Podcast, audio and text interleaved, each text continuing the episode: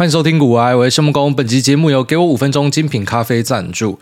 给我五分钟环保茶包式咖啡全新上市，全环保包材可以隔绝水分及空气，让新鲜烘焙的咖啡研磨后还可以保持香气。更在二零二二年取得美国环保包材的 BPI 可堆肥认证。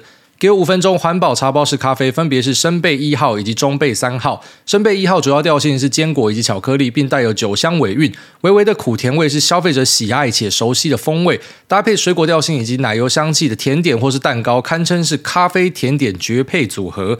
中焙三号是以花茶为主要香气，尾韵带有花果茶感。中焙三号搭配可颂、司康、贝果类的轻食，甚或是起司蛋糕、柠檬塔等甜点，仿佛参加了一场华丽的下午茶。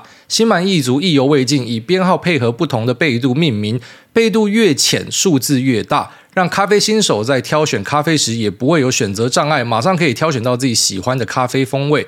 自有咖啡工厂以瑞士工业级磨豆机研磨新鲜烘焙的咖啡，再以日本最先进的咖啡包装机完美封装保鲜，将咖啡的赏味期限从烘焙后的数周延长到十二到十八个月以上，让消费者只需要五分钟就可以喝上媲美现磨咖啡香气的精品咖啡。累计消费三千五百元后，整单八折；累计消费一万五千元后，整单七五折；累计消费满两万五千元则整单有七折的优惠。喝越多折越多，更可以使用专属跟团码，让朋友跟你一起累积优惠，越喝越便宜，让你喝咖啡毫无负担。即日起到一月十三号，不用慢慢累积一整年，不用劳心劳力还贴钱，只要使用股癌的给我五分钟专属跟团码 G O O A Y E 五 M I N。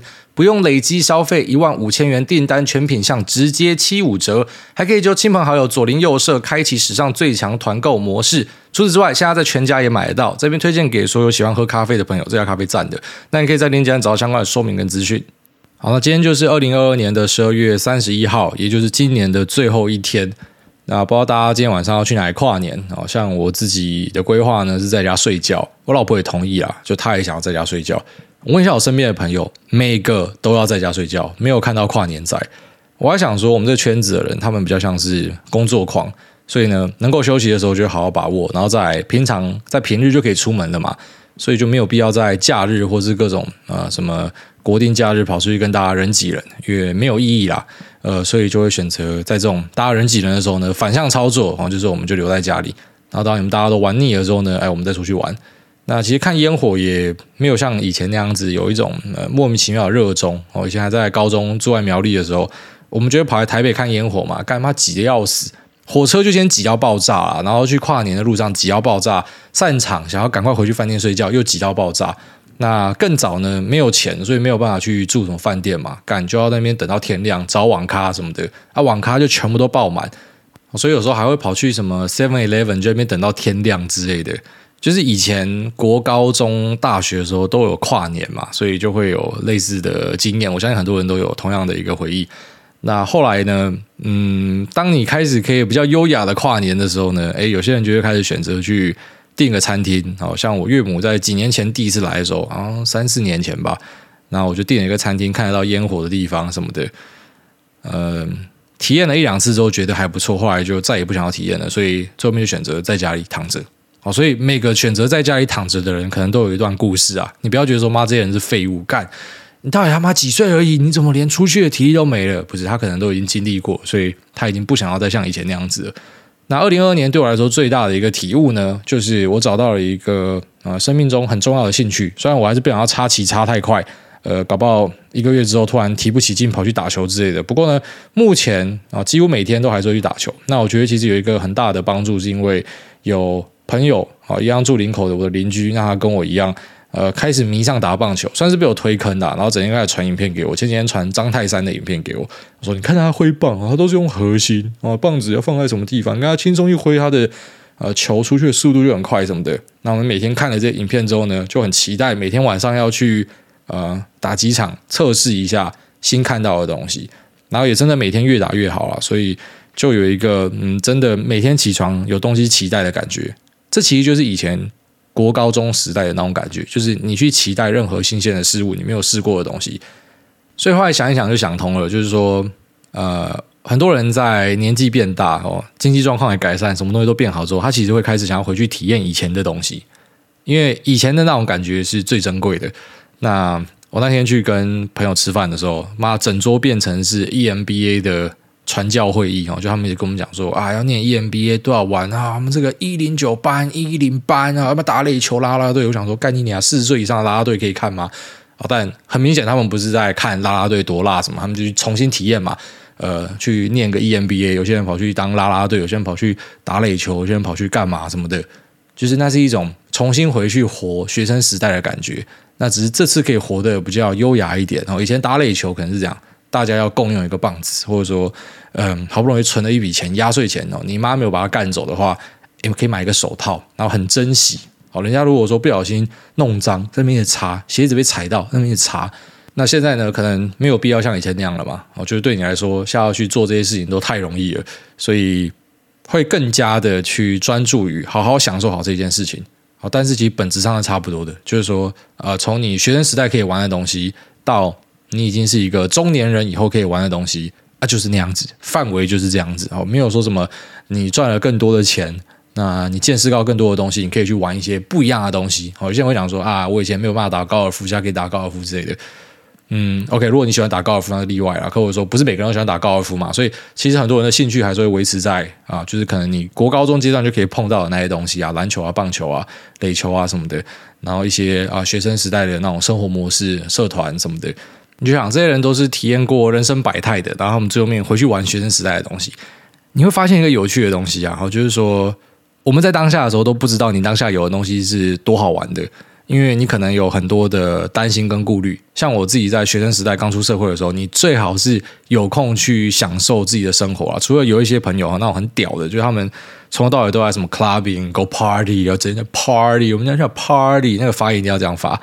呃，现在还是有朋友是这样子啊，我就是说跨年要去 party 什么的，然后还要什么 club hopping，然后不能够只有待一个地方，要一个一个去。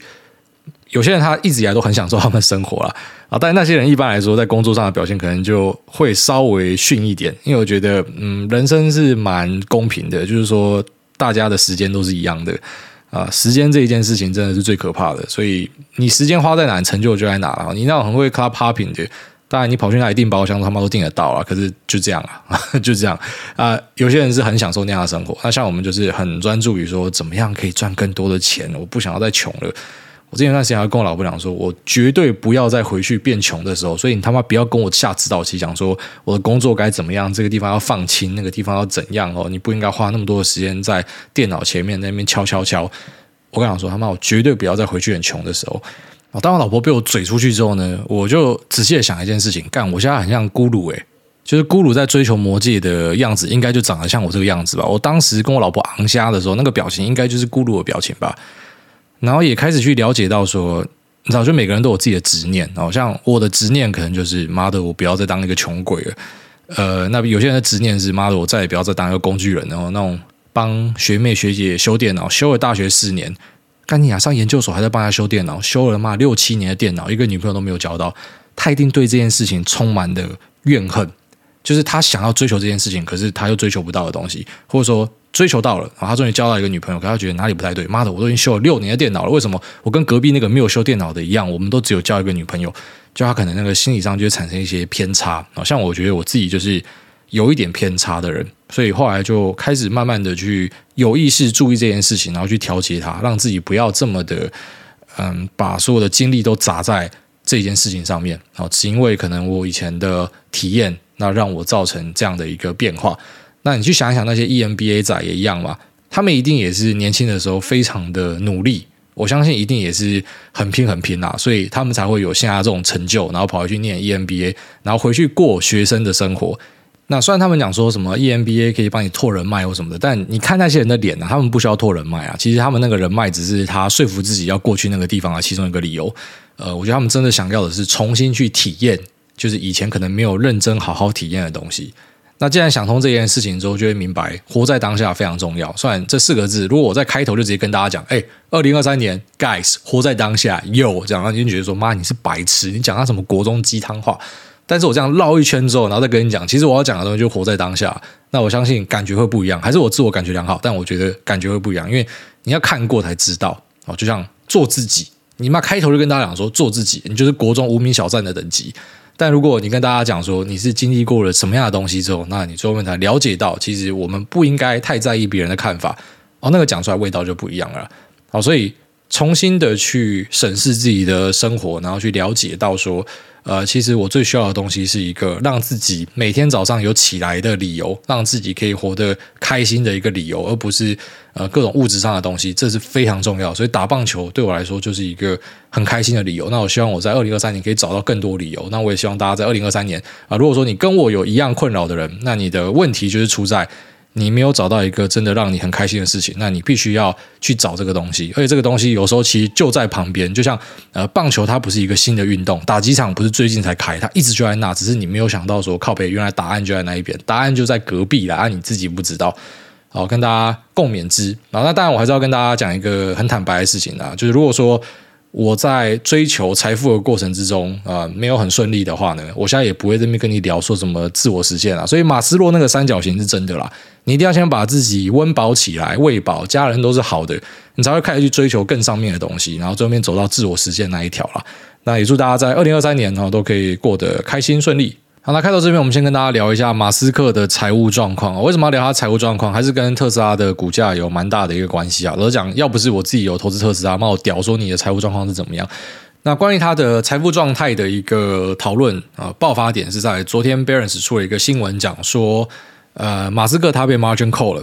那这个新闻呢，马上在 Twitter 上面就有一大堆人转贴，有正方意见，有反方意见哦。稍微跟大家讲一下，正方意见当然就耻笑马斯克嘛，啊，这家伙哈首富，然后现在沦落到要被 margin 扣然后这边笑他。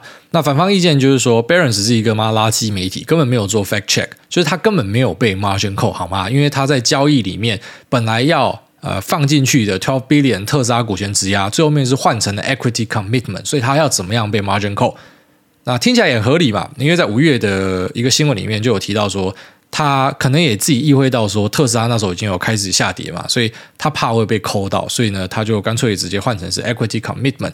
那只是 equity commitment 有一些争点啊，就当然表面上我们看到就是说引入了 Larry Ellison、红杉、币安什么，就是有很多人拿钱出来嘛，这些钱会不会有些是他自己间接透过他们再丢回来的？那这钱的来源是什么？也有可能是他要卖股票或质押的内容嘛？那这个都是。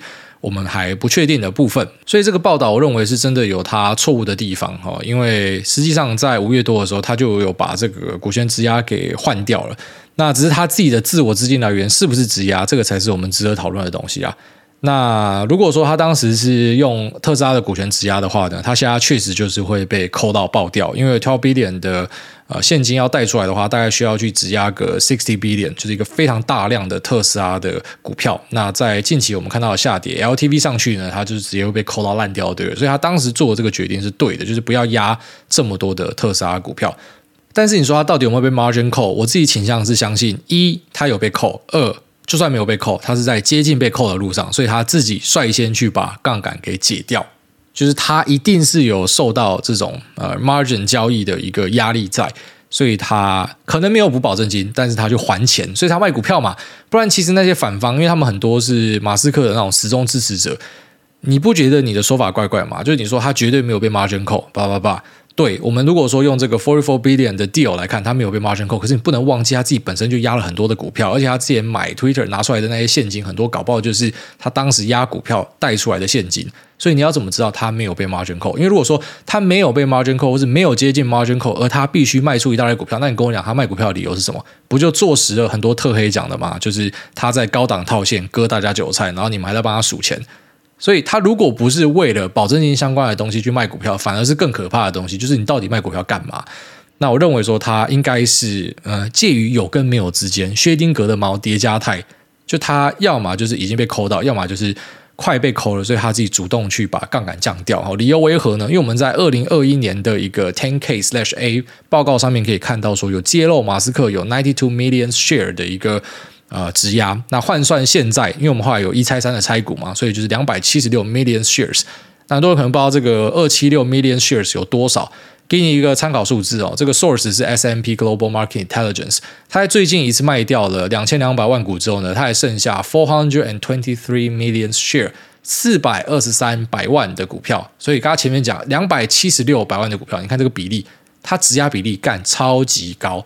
当然你会讲说，因为我们家看到的资料是二零二一年的 Ten K 揭露的嘛，所以我们可能真的答案要等到二零二二年的 Ten K 揭露之后，才知道说他到底啊这段时间卖股票是为了去维持他的啊这个维持率呢，还是说他实际上把杠杆降掉？就是我们要等到呃可能新一年度的申报出来，那居然说，这个 shares 是增加的话，代表它就是在补保证金嘛。那如果 shares 是降低的话，那种质押的 shares 就代表说它其实是把杠杆降掉，所以它其实卖股票是在还钱，然后把股票拿回来之类的。好，这个都是有可能的。那它质押的比例是很大，它只是到底用在什么地方，我们不知道。我们都知道说马斯克是一个睡在办公室的人嘛。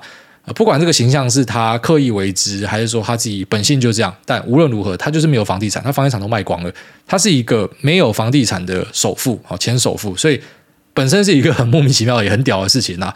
那他没有要买房地产，也没有什么其他日常的太多消费啊，最多可能搭搭飞机跑去卡达看个足球什么的，那个对他们来讲都是零钱数字啊。养六个小孩、七个小孩，还是外面有几个偷生的，这我们也都不知道。但是各式各样的江湖猜测，那些其实都是小钱呐。就如果说你没有在什么弄公司、买房地产、做其他投资的话，你根本花不到太多的钱。那为什么你要压这么多股票？啊，这个就是一个有趣的事情啊。我相信他呃去压股票，应该就是去资助他自己的其他公司，什么 Boring Company 啊，或是。啊，SpaceX 等等的哦，都是有可能，或者像像 Twitter，因为已经买下来了嘛，所以 Twitter 的一些日常指引，它没有办法在公开市场筹资，那可能就是要拿自己的钱，或者说再去私下找别人筹资，这些都会用到钱。所以他当初质押了这么多股票，应该就是用在各式各样的股权投资，或是他公司的现金支出所需，而不是可能去买一些奢侈品啊，那呃买房地产什么的，应该不是这样的一个状况。好，不过真的压了很多股票啦。那在 Thank you 啊，就在季报上面呢，我们也可以在投资风险那一栏看到说，呃，他们特斯拉的其中一项投资风险很明确的列出来说，如果我们的 common stock 我们的股票呢，呃，持续的下跌的话，马斯克可能会被一个或是更多的银行机构强迫去卖出特斯拉的股票，来满足他的呃贷款的义务。好，所以呢，这个意思就是说，当股价持续下跌，因为我们都知道说他押很多股票嘛，所以他必须要去补保证金，或者说去偿还他的贷款。好，那这一项是直接列在 Ten Q 的投资风险里面，所以就很明确告诉你说，他就是有质押股票，而且是押很多的股票。那只是呢，在那个 Forty Four billion 的全额收购下，可能。那个架构里面没有质押股票，但他拿出来的现金可能就是来自于他质押或是卖出股票的钱。那他到底资金怎么样运用，我们不知道。不过质押这件事情就是一个事实啊。好，所以反方的论述也不完全是正确的，因为他们很多就是想洗白说，这个家伙根本就没有在做质押，他怎么可能被 margin call？会，他会被 margin call，因为他在买 Twitter 之前就押了一堆股票了。好，那只是那个资金用途是怎样，我们不知道。但是 Barron's 的报道也确实是有错误的，所以不是说什么要各打五十大板，是呃真的站在不同角度看这件事情，就会得出完全不一样的答案。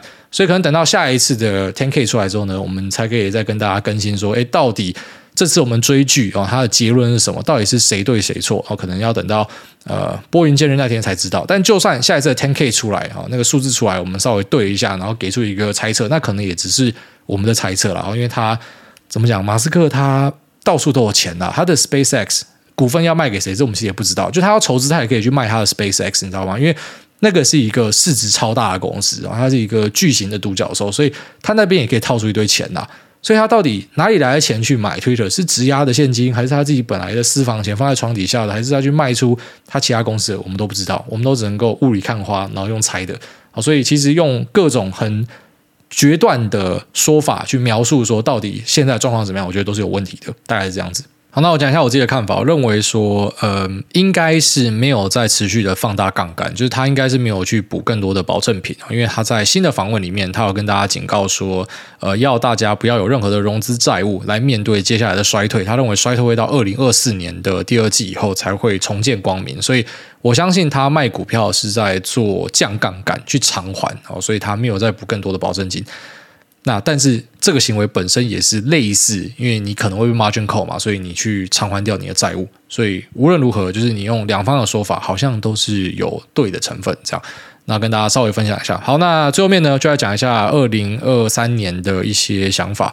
然后我大概会去做怎么样的布局哦。上一集已经有提过，就是我老婆的 持股干，哎，最近一直喷哎，到底是怎样？好，就是我老婆。呃，点出了那几只股票，那我在 Twitter 上面写出来，又在节目里面跟大家分享。呃，那这个，嗯，大多数是偏向日用消费相关的东西啊。那看他这样子，呃，在过去的两三个礼拜很滋润，我受到影响吗？老实讲，羡慕他而已啊，没有受到什么太多的影响。我决定在二零二三年还是持续的去做科技股的布局哦。经过了通盘的思考，就是不会因为说科技股在过去一年很烂，所以在未来我们就再也不要碰科技股了。那我的心态会偏向说，我认为价值还是在这个地方。那这是我自己的想法，所以我就大概讲一下我会怎么样去做各式各样的布局哦，你就做一个参考就好。那大家都还是要去规划自己的一套策略跟啊指南哦，因为每个人的个性不一样，选择的东西一定会不一样。好，那我还是先讲一下大方向的布局哈，跟去年一样，先从大方向，然后开始讲到细项去。呃，在大方向的布局上呢，还是会选择继续加大台湾的部位，但是跟去年的理由不太一样。去年持续加大台湾的部位，是因为我们知道在二零二二年会有升息，只是当时不知道升息会走到走火入魔，然后变成史上最猛斜率的升息。好，但是我们知道升息会对 PE ratio 造成一些压抑嘛？那台湾的估值相对美国是低的，所以选择加大台湾的部位。好，这是去年的看法。大家回头看，有点类似歪打正着哦。这个部分是有赛道，所以有加分一点点。那今年选择加大台湾的部位啊，当然估值的理由还是存在的。那额外的增加压注的理由，是因为呃，因为我相信说美元指数在这边就是一个顶的，就是你不会再看到继续往上冲。美元指数要么就盘，要么是往下，就是微笑曲线已经走完了啊。这个在去年前年节目有跟大家聊到什么叫做美元指数的微笑曲线，我认为微笑曲线到这边走完了，所以新兴市场的表现应该是会比呃美国市场来得好。就是今年可能大家对于新兴市场的信心是比较低的，你也看到像阿根廷、土耳其这种地方，呃，在美国的暴力升级之下，他们的状况都是蛮差的，呃，汇率崩掉嘛，然后再就是股价虽然是喷的，但是因为那个是通膨虚胖的一个结果嘛，所以整个换算美元计价的话，呃，这些市场的表现都是不好的。那在今年呢，我觉得会开始有一些扭转，就是全球的资金会从美国继续的往呃外面流，就回到之前的状况，只是可能没有像 QE 那时候这么样的迅猛啦。那我认为，所以在我看来，觉得加大台湾部位就是一个合理的选择。哦，就是资金面、那估值面都是符合自己的需求。那至于风险层面的啊，这个地缘地区的一个风险，我自己是没有那么在乎啦，因为在我看来，是我早就已经做好全球配置了，所以没有关系。但是有蛮多啊，过去都只在台股的朋友，或是呃，我听到的状况啊，就是一些大户们的表现啊，他们都是把钱往海外塞，海外塞很多钱啊。就是本来不会投海外的，反而在今年开始投了很多海外。但对他们来讲，他们海外的部分，我不认为他们也会去追求什么样的报酬率或什么的，比较偏向是，反正我海外就去做一个配置。所以我蛮多都放海外，然后去买一些什么价值股啊、大盘啊。他没有要操盘的意思，他就是放着，就是海外有钱啊这样。好，那我自己是选择说，海外本来就有东西，所以我就加台湾的东西就好。那再来说，就是在组合上的配置会去做什么样的调整呢？好，虽然看到自己老婆那时候跟大家分享说她的选股嘛，还真的是还蛮赛小的。就跟大家分享完之后，你看它是怎么样涨的哦，一样就是我们讲这个都不知道跟你收割说，哎，你看我讲了上涨哦，因为我没有跟你收费，所以我根本没有必要去吹捧我自己或什么的。呃，就是跟大家讲说，你看我老婆买的那些价值股还蛮多哦，最近都还属于蛮硬朗的状态。一直大涨，逆势大涨。那在我看来，我看到这样大涨，我去动能它，我去追价，或是改变我投资策略吗？想了一下，觉得不会。好，羡慕归羡慕，但是还是做自己熟悉的东西。所以在今年，还是以科技股作为一个主要的布局范围。所以一样，节目的分析还是会以科技股作为一个主要的主题。那可能就像过去一样，偶尔会跟你带一下有可能的族群，像是呃。军工股啊，或是金融股啊，那一些价值股啊什么，就偶尔聊一下那个。但是我的主轴还是会放在科技，因为这个是我认为我自己比较熟悉也感兴趣的东西。那如果说我们纵观标普五百的表现的话，你可以注意到 Energy Sector 是涨了五十七点八趴，最猛！二零二二最猛就是它。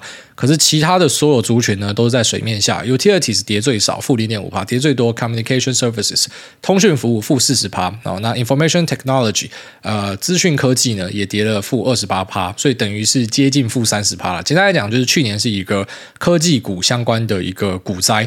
那我反而会认为说，你在二零二一年觉得这些东西可以买的，其实你现在应该没有理由不买，除非你觉得这些公司有些在未来会倒闭，或者说它可能会遇到资金收拢，那可能嘎不过去，或者说它本身的 margin 它的毛利是偏低的。那它的净利也是低的，所以它根本就没有办法扛住一个 higher for longer 五趴的利息，它会倒。那这个你就是选择不要加它，非常合理。但是，一些 big techs 哦，这个时候我反而觉得是一个非常好的机会。就当然，去年是一个很可惜的阶段，就是我们知道它是充满价值，但是就连微软这种最保守的东西都可以他妈跌到三成的，所以。我反而认为说，哎，既然它跌这么多，那我们就应该要继续的勇敢的买进啊，继续再平衡，或者说有钱的人就额外再加码买进哦。这个是我自己会这样去做选择。那当然这是我啦。哦，如果说你觉得我的看法是错的，你就继续空科技股也可以啦。只是你要相信均值回归这种东西。然后就像我们之前跟大家讲说，ARK 很喷的时候，那时候大家都说不要努力了，全部交给干妈。然后我就反过来跟大家讲说。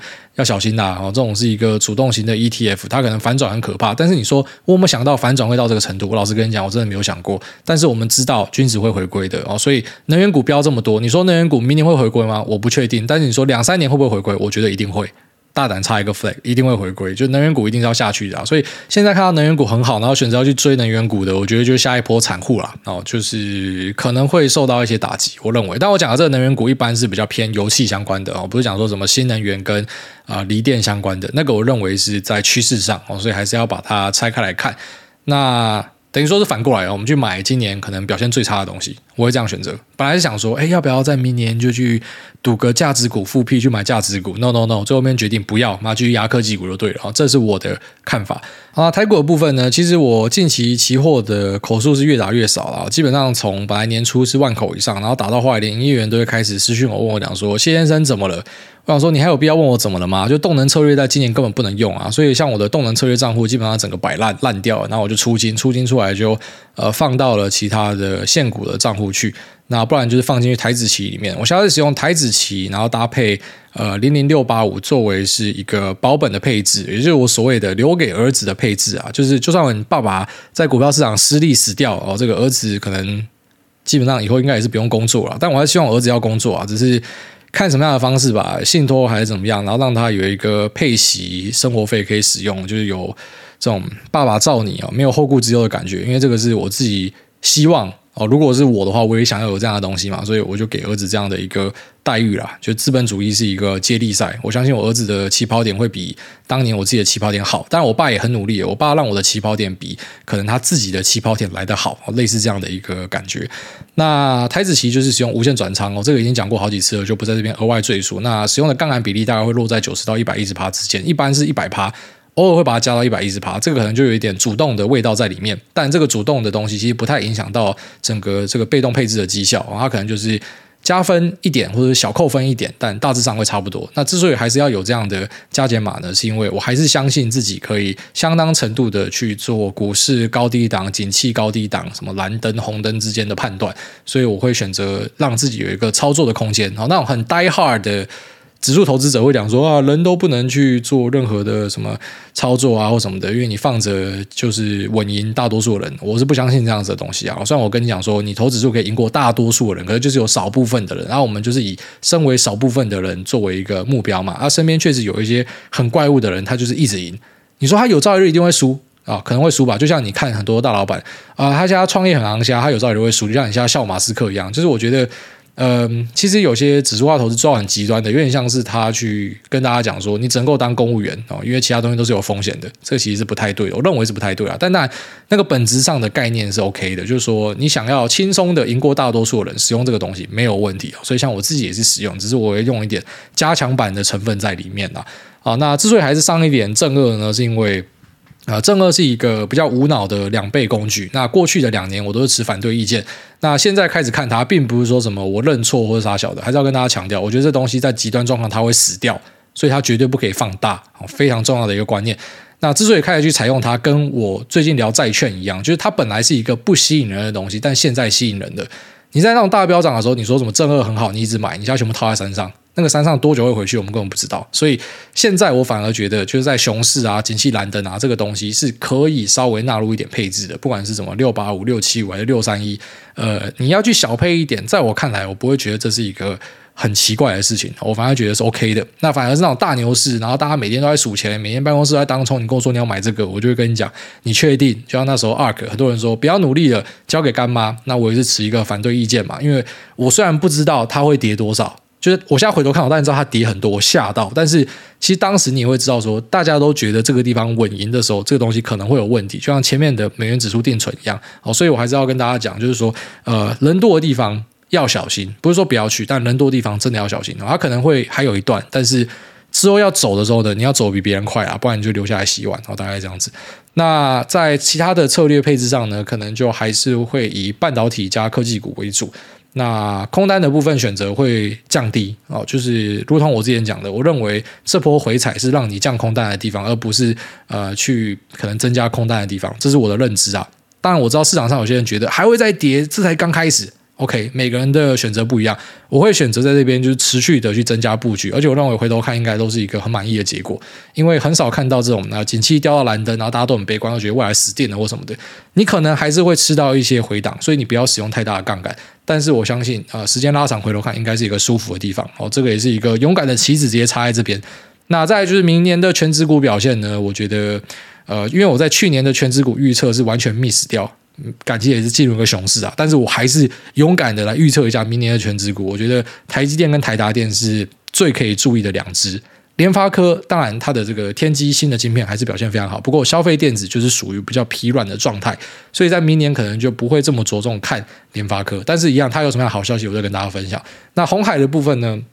而在车用的布局，听说是有所斩获，但我对红海的认知就是，你要买它，应该在买它下面的儿子们哦，因为红海本身它是一个牛车，它不会动。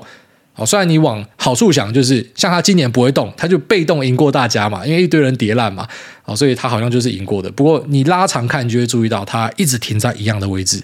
赚的时候也没有它的份啊，当然跌的时候它也稳嘛。就像 IBM，我最近开始看到蛮多人在分享说，哦，IBM 其实很猛诶、你看它去年赢过所有科技股，这个就是采样有错误啦。你拉长一点看，IBM 是屌出其他人的，所以呃还是要看你用的时间轴是怎么样。然后再来就是你要知道这产品本身的特性，IBM 红海很稳啊、呃，稳健没错，但是它可能在呃。浪潮回来的时候，它也是不会动的哦，这个是大家要有认知的。好，所以就大家跟大家分享到这边哦，还有很多细项可以讲，只是这期节目已经聊三十三分钟，我们要进入 Q&A，因为我发现蛮多人是很期待 Q&A 的部分。那如果说有额外的想法，我们在呃可能明年的节目，二零二三年的反正一样嘛，我们都是三六会更新，然后再看有什么样的东西可以持续的跟大家分享，或者说我在 Q&A 里面看到你们想知道什么样的东西，我再做额外的补充。那这边呢，这边我们就要进入 Q&A 的部分。第一位一百趴柳橙汁，他说纪念旺来他来过，没想到已经够难熬的二零二二年年末，我姐姐的猫咪突然走了，看监控上一刻还在玩玩具打 Johnny，只是睡个午觉，姐姐就失去他，旺来没有了，我们还是好难相信一切都这么突然且无常。再见，我们的宝贝旺来，谢谢你曾经来过，用你短暂又绚丽夺目的一生陪姐姐度过疫情偷走的三年。我们已经开始想你，我们都爱你。你要在天堂跟其他猫猫好好相处，有吃不完的鸡胸肉，下辈子还要当一只又萌又甜的傻猫。谢谢艾大帮我们念出留言，留下这集当做纪念。啊，这个宠物的离开一定是。撕心裂肺了，我完全可以想象。我光是想到秋口有一天会挂掉，其实我就很难过。然后再来就是，妈，你们真的是把我这边当成是怎样？这边是一个神庙了，是不是？还是我要放一个乐捐箱了？就从家开始，你出来跟我许愿，叫我念东西，是这样？以为我讲话可以传到天庭之类的，是不是？啊，但如果真的这样子对大家有慰藉的话，欢迎啦！啊，只是。嗯，还是要好好的节哀，不要过度的去沉溺在自己悲伤的情绪里面，好吗？生活还是要好好的过下去。下面为这个下辈子想当猫，他说宠物过得比人好。艾大你好，记得小时候挂二十多年前养狗都没有什么特别的照顾，平常我们吃什么就它就吃什么，那也没有在打疫苗、送美容等等。下看周遭的朋友养猫狗，平常饮食要分干湿粮食，还要偶尔喂零食、营养品，定期打疫苗、做美容，生病基本上就是五位数的医疗费。那如果严重到手术，就是六位数的手术费。还有朋友说，光是他的猫小孩，基本生活费一年就六位数。听到这些，本来想养猫的我，直接打退堂鼓放弃。是因为现在养宠物的观念跟以前不一样吗？还是以前我养宠物是在乱养，所以觉得养猫狗不太花钱？问号。哎，大家有算过秋口一年的生活费要多少吗？问号。好，那我觉得其实不是只有猫跟狗这样，其实小孩子也是。你仔细回想，我们以前怎么长大的？我阿妈怎么样喂我？跟大家分享，不要吐哦，就是他。在嘴巴嚼一嚼，然后把肉给我吃。现在以我们的观念看，这杀小干你妈的，这个都是细菌什么的。但以前我真的就是这样吃，而且有时候我还会觉得阿嬷咬过的东西比较好吃。只是后来才知道，因为阿嬷咬过的东西，干你娘，她嘴巴那个酵素去把呃米的东西分解掉嘛。那分解掉之后，当然就有甜味产生。所以阿嬷咬过的东西当然会比较好吃啊。只是你现在想到就哦，干真的会吐出来。可是当时就这样养嘛，那像以前养狗，当然瓦工有在呃喂狗嘛。以前我看过他喂狗，就丢骨头哦，都给狗吃骨头。啊，只是我们现在观念进步，就知道说，其实狗不可以吃骨头啦，骨头会刺穿它们的呃消化道，所以不要喂狗吃骨头，要吃肉。那只是你说好，狗如果继续吃骨头，可不可以活？可以，就是没有办法活那么久嘛。那就像以前的人，他们没有疫苗可以活，可以就是活不久嘛。他们没有那些卫生观念，还是可以活啊，就是活不久嘛。小朋友照以前那样乐色养，可不可以长大？可以。现在这种照贵族养，可不可以长大？其实都会长大。我觉得那就是你自己的一个评量依据而已啦。就是你觉得怎么样做会比较好？那当然，如果说你要比上，永远比不完。特别是这个年代，网络泛滥啊，所以呃，每个人上网都可以查到一些。呃，一般来讲比较极端的才会分享出来嘛，所以你看到就觉得我到底在干嘛？你划一下抖音，看到人家为什么呃每餐都吃什么鸡胸肉、牛肉，然后又有什么鹌鹑蛋什么有的没有的，你有必要做到那样吗？我觉得其实没有必要啦。所以当然医疗费会花钱，那是真的。可是也有朋友就会觉得，呃，反正时候到了就不要救他。第一个可能我经济不允许嘛，所以我就不要救他。啊，第二个其实我也觉得不想要看他继续痛苦，所以就让他走，却没有再额外的加码去救他的猫跟狗。你也不要因为这样就觉得说你是一个不好的饲主。好，反正我认为你只要做到仁至义尽就好了啦。那其实所有东西都还是要在能力的范围内。你不要说猫狗，其实小孩也是。小孩如果你真的每天要跟朋友比较，就像我跟你讲，我朋友跟我讲，呃，你小朋友应该要送美国学校，送欧洲学校，有没有那个必要而已啦。啊，当然，其实老实讲，如果儿子突然跟我讲说他要念美国学校，我还是会送他去念的。那一个外国籍啊，看外国籍怎么样处理。但他跟我讲，我就会说好了。但是你说我自己会不会主动去想说要怎么样让他更好？呃，蒙特梭利什么，这个我就不会去往那个方向想，因为我会觉得反正呃没有必要那样子，小孩子还是会快乐长大。因为我的老婆也是这样的一个认知啊，好，所以还是要看你们家人间怎么样沟通。那我认为不要有太多的压力，因为你是比上不足，比下有余啊，还是有很多那种乐色养乐色大的，还是有很多。狗就是一辈子拴在什么机车行旁边，它一辈子就拴在那边，然后吃剩饭啊。那只狗其实也是这样过完一生啦。只是我们现在看会觉得它可怜嘛，因为我们越来越文明，越来越先进了，所以呃，不要因为这样子有给自己太多的压力。然后再就是说，秋口一年的生活费要多少，根本不知道，就老婆直接刷卡。下面因为这个阴茎肿胀，他说按摩阴蒂。I 大安安第一次留言，我是潜水一年的潜水仔，本来 Apple ID 是本名，不敢留言，刚刚终于用电脑仔 iTunes 来改名的，然后一改就改这种他妈垃圾名字。他说：“本身是职业剪辑师，领着少少的月薪三十几 K 在过活。之前没有想太多，只是遵从自己的兴趣。但长大后发现，想靠着职业买车买房，直接砍掉重练比较快。本身家庭环境普普，但不愁吃穿。目前做的也还算开心。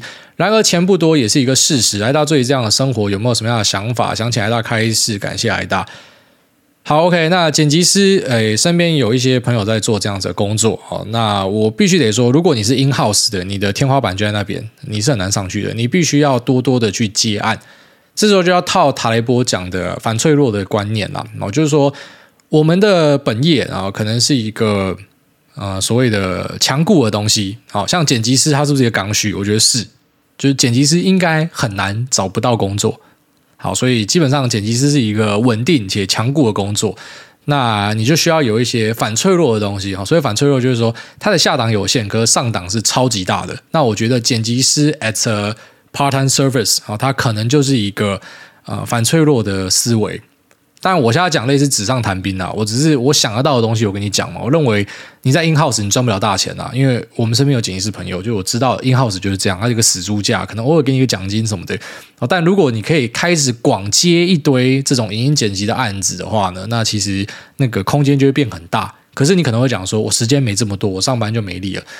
那如果你的回应是这样子的话呢，那就会掉入一个死胡同。你要知道，其实呃，我一向是这样认为啦，就是你在学生时代会觉得有些人赚钱很容易啊，或什么的。你你出社会就会明白，那你真的觉得那个东西赚钱容易，你去做看看嘛。就其实没有什么东西叫赚钱容易，那些可以一直在赚钱的哦，除了台湾有一个特殊的现象，就是他呃，可能继承来的房地产，他当房东，可那其实就少部分的人嘛。但大部分赚钱赚很多人，就是他真的是花费很多心力，很努力在那边做。只是你以前不懂事，你觉得去抹灭这些人的努力，好像他们都是靠晒，都是一个幸运的金子，但实际上不是这样。有幸运金子，可那一定就是少数啦。我觉得说，在标普五百里面，其实你会发现说，白手起家的人是占大多数。就当然家庭背景还 OK，但是基本上他可以有这个财富，是当时他们家庭的什么几千几万倍以上，那个不能够讲说他是靠爸的啦。所以一样的道理，就是你去做一个呃剪辑的工作，你会比较累，好去做这种呃可以去 scale up，可以去大量接案的。你可能会比较累一点，但是你的上涨就会提升嘛。那如果加入一点资本的力量，哦，开一个什么剪辑学校，那你当一个里面的大导师，你下面带四五个剪辑师，大量接案，有没有机会？就有可能嘛。只是你有没有本事去做到那样子，其实都是一个交易啦。你有没有那个体力？你有没有那个精力？你有没有那个胆子敢啊？借钱去创业或什么的？那个就可能会把天花板往上拉。那其实剪辑师你也不要觉得说好像什么薪水很低，一片产业什么的，一定有拿很高的啦。这个东西就跟举来说理发师很像啦，有百元理发的嘛，不是说百元理发比较不好啦，就他们的薪水可能就死猪价固定嘛。那也有那种顶级沙龙的嘛，啊，也有那一种他已经剪到变成是很多理发师的老师嘛。所以本来就说在每个职业里面，它都是有可能可以一直往上爬。那一定有顶尖的跟没有那么好的，啊，只是看你要不要去做这样的交易啦。所以，我个人认为啦，要提升薪资，当然其实很需要的一点就是一定要非常的努力，而且特别是如上一集讲了，台湾是一个高度内卷的社会。当你今天决定好，我他妈晚上不睡了，哦，林北开来接案，那你就会发现跟你一样这样做的人有个几千个人，就妈台湾真的太可怕了。然后等你好已经开始去做这样子的呃冒险了，就是说啊、加入这场成为一个顶尖剪辑师之路哦，开始我不要睡觉。然后甚至妈的，老子跟他拼了，房子押进去去借钱，然后来搞个什么妈的剪辑师工作室啊！我自己当老板，然后发现有几百个人跟你做一样的事情，这就是台湾呐！哦，所以不免的就是要面对很多的竞争哦。即便你今天决定要勇敢踏出来，你就发现妈世界真大。其实我一直也有这样的感觉。下面为这个 Q H J I D。B I D W D，他说：“小布布向前冲。”第一次留言，挨大听不到您十二月二十八号的节目，凭空消失哦。这次我跟 Apple 讲，那 Apple 他们已经在设法解决了，然后应该一两个礼拜内会找出一个解决方案。到底是我的 hosting 有问题，还是 Apple 的 bug？那如果是哪里有问题，我就把它解决掉。好，拍谢。那一样刷新一下就会有。下面为这个戴小子 Sandy，他说：“五星留言，想问，如果战争欠银行的钱，然后后面被卡掉。”哎，大你知道现在乌克兰那边原本背房贷的人，在战争爆发后，金融系统还有办法运作吗？原本欠银行钱的人，信贷、房贷之类要还吗？那假如中共真的哪天想不开，飞弹射过来了，开战的，那是不是趁现在赶快跟银行借多少是多少，借好借满？如果真的开战，就不用还银行钱了。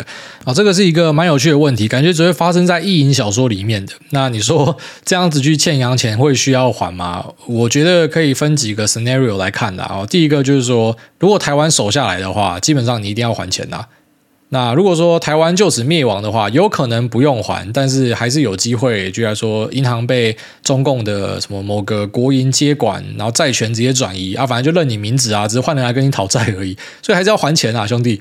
那我觉得这个是一个啊极端事件，所以我们真的很难现在去跟你想象说有什么必然的解方哦，就算你看。举例来说，其他国家的战争，它的结果是这样，可是不代表我们这边的结果会跟他们一样哦，所以这完全就是一个想象的事情啊。那我们真的很难去做相关的判断。下面一位 S F C M K 二他说：“空降的伞兵弟兄，忠义票悍。”好，这个我们就后面会接勇猛顽强。他说：“哎大你好，潜水了很久，在三百零九集听到伞讯。”脑海浮现以前受训的画面，想说的话很多，不过还是都简单带过。就问搭 C 幺三洞的时候，有弟兄在机上呕吐吗？整个机舱弥漫呕吐味，惊驾起恐怖诶。还遇到更特别的，有次弟兄快要吐了，就努力用手捂着，教官叫他撑着的同时去找塑胶袋。不过教官回来时找不到要呕吐的弟兄，就问刚要呕吐的人嘞？有人举手回答：报告教官，我把他吞回去了。哦，这个算是很有想法。其实。会吐吗？我是没有听说到有人吐啦，因为那个航班还蛮短的，不是飞上去十几分钟就要跳下来了，所以应该是比较紧张的状况吧。啊，没有遇到那种会呕吐的。但是我自己也算是雷过弟兄啦，因为我第一次、第二次跳下来的时候，我就掉到那个大坝里面，干超级臭。然后这边大家坐军卡回去的时候，我真的对旁边邻兵超拍死，就很多人那边呃呃这样。然后可是像我自己是已经习惯了，我就觉得还好。但他们大家都觉得我抄错了，所以我也曾经当过一个雷包。下面因为这个中二生驯兽师，他说打棒球就是爽，优质好节目，五星吹到爆，不求念到，只求看到。想不到我大梦工哥也是棒球爱好者，忍不住教学魂又跑出来。但看到挨大认真研究各种打击技巧，非常认真。但建议站上打击区就清空思绪，球来就打是真的。最后祝福诸位维持兴趣，求求阿达利一直打球一直爽。哦，我站上去的时候都清空了，就是我只注意说自己的重心变化，然后怎么样可以扭腰扭得更大力，球来就把他当老婆，妈直接轰出去。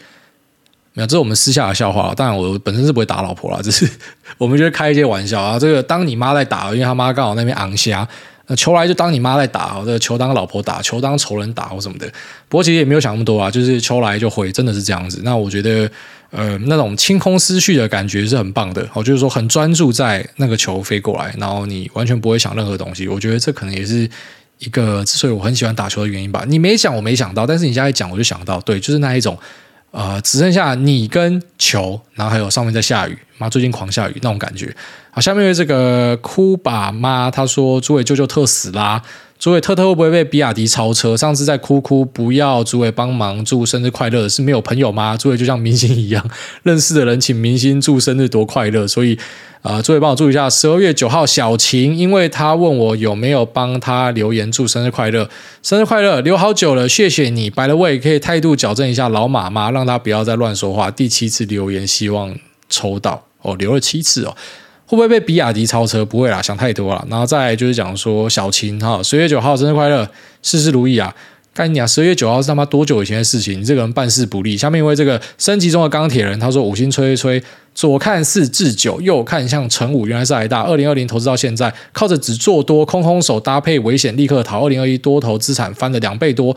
二零二二小赔二趴。二零二三想要把资产分配到债市，不知道大家对于以下的债投资类型有何建议？复委托海外公司债、复委托海外公司债 ETF、长短债的长度。问号，然后国内券商内含成本趴数似乎是比较高，但网络却众说纷纭，不知道到底差多少以上，跪求解答。要买海外的公司债还是公司债 ETF？然后长短债的长度啊，一般来说，如果你是要波动大一点、刺激一点，就是选长债；然后短债越短的，特别那种超级短的，那基本上就是跟现金没有什么两样了。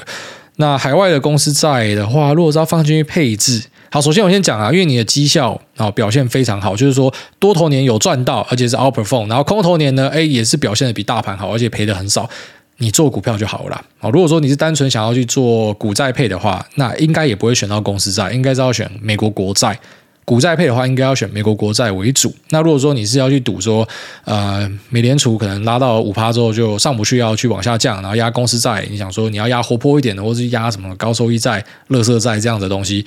可以，它就是一种，你可以甚至把它想象成类似放大杠杆的效果，只是风险也会随之增加。好，那国债的话，它风险就是极低嘛，所以看你是要去做价差，还是你要把它当成是固定收益商品，还是怎么样？这还是要去看你的实用需求目的。那只是在我看来，我会觉得你做股票就好，因为你的绩效很好。那如果是要股债配，就用国债。然后再来就是说，券商的成本比较高，对，国内一定比较高啦。可是相对的方便嘛，很多人就图这个方便，想说给券商抽一点没有关系，看人呐。下面有这个板桥迪丽热巴，他说突发性耳聋事件居然让我在来到这边找到同病，后面被卡掉。在 EP 三零九听到留言，也有人得到这个怪病。我的症状发生在今年十月，几乎跟另一个听众一模一样，但事隔两个月，左耳听力大概只恢复三成，心理上很难过。大家真的不要轻忽这个症状，好，祝迪丽热巴那早点可以治疗好了。那我在 IG 上面有收到三个听众跟我讲一模一样的东西，他们讲说，呃，没有这个听众讲，他们根本不知道是这个，因为去看医生，医生也说不知道为什么。